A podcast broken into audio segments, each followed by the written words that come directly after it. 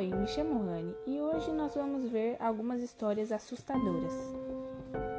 Vamos começar com Sangue no Teatro de Riverwood, Austrália. Um caso muito misterioso que aconteceu em uma das escolas de primeiro grau de Riverwood. O mistério começa quando as crianças chegaram no teatro da escola e encontraram cerca de um litro e meio de sangue espalhado no chão. Dada a quantidade de líquido humano, era impossível que alguém conseguisse sair dali depois de perder tanto sangue.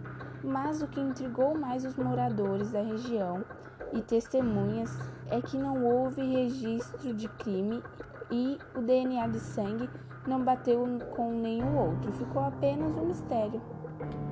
Agora vamos para a segunda história. Beth Thomas, a menina psicopata. Agora vamos para a segunda história. Beth Thomas, a menina psicopata. Ainda pequena, Beth e seu irmão foram adotados por um casal amoroso, pronto para dar todo o carinho possível para as crianças.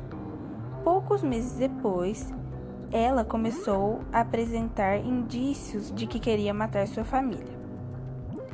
A criança de aparência angelical batia a cabeça do irmão no concreto esfaqueava animais de estimação e fazia várias coisas muito estranhas para uma criança da sua idade.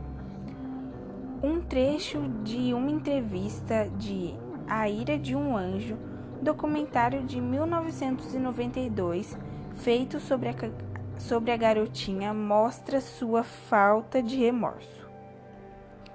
Dr. Ken pergunta a ela: Seus pais têm medo de você? Beth diz que sim. Dr. Ken pergunta: O que você vai fazer com eles? Beth responde: Esfaqueá-los. O casal não sabia, mas antes de serem adotadas, as crianças foram abusadas pelo pai biológico. Beth tinha sonhos constantes em que um homem estranho caía em cima dela ou escalava seu corpo.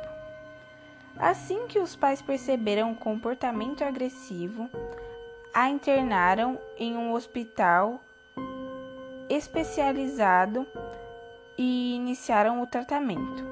Beth cresceu, se recuperou e hoje em dia é enfermeira, ajudando as pessoas que passaram pela mesma situação que ela. Agora vamos para a terceira e última história de hoje: Os assassinos de 10 anos de idade. Em 1993, James Bulger, de 3 anos de idade, passeava com a mãe no shopping de sua cidade. Nisso, dois meninos, John e Robert, o viram brincando sozinho, afastado dos adultos, e o levaram para longe.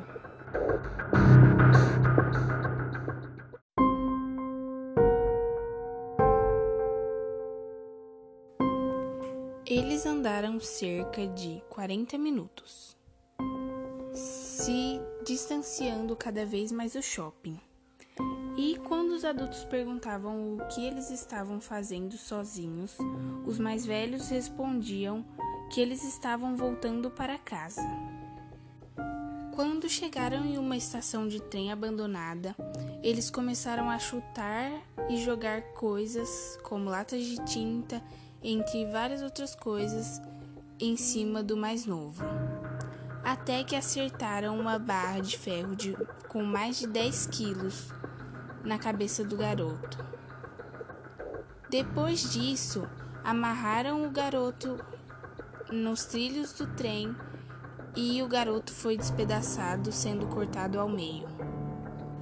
Reconhecido por testemunhas, os dois foram os mais jovens reconhecidos a irem para a cadeia, onde eles ficaram até fazer seus 18 anos. Quando eles foram libertados, eles ganharam novas identidades. E John, um dos meninos que ajudou a matar a criança, foi preso mais duas vezes por pornografia infantil.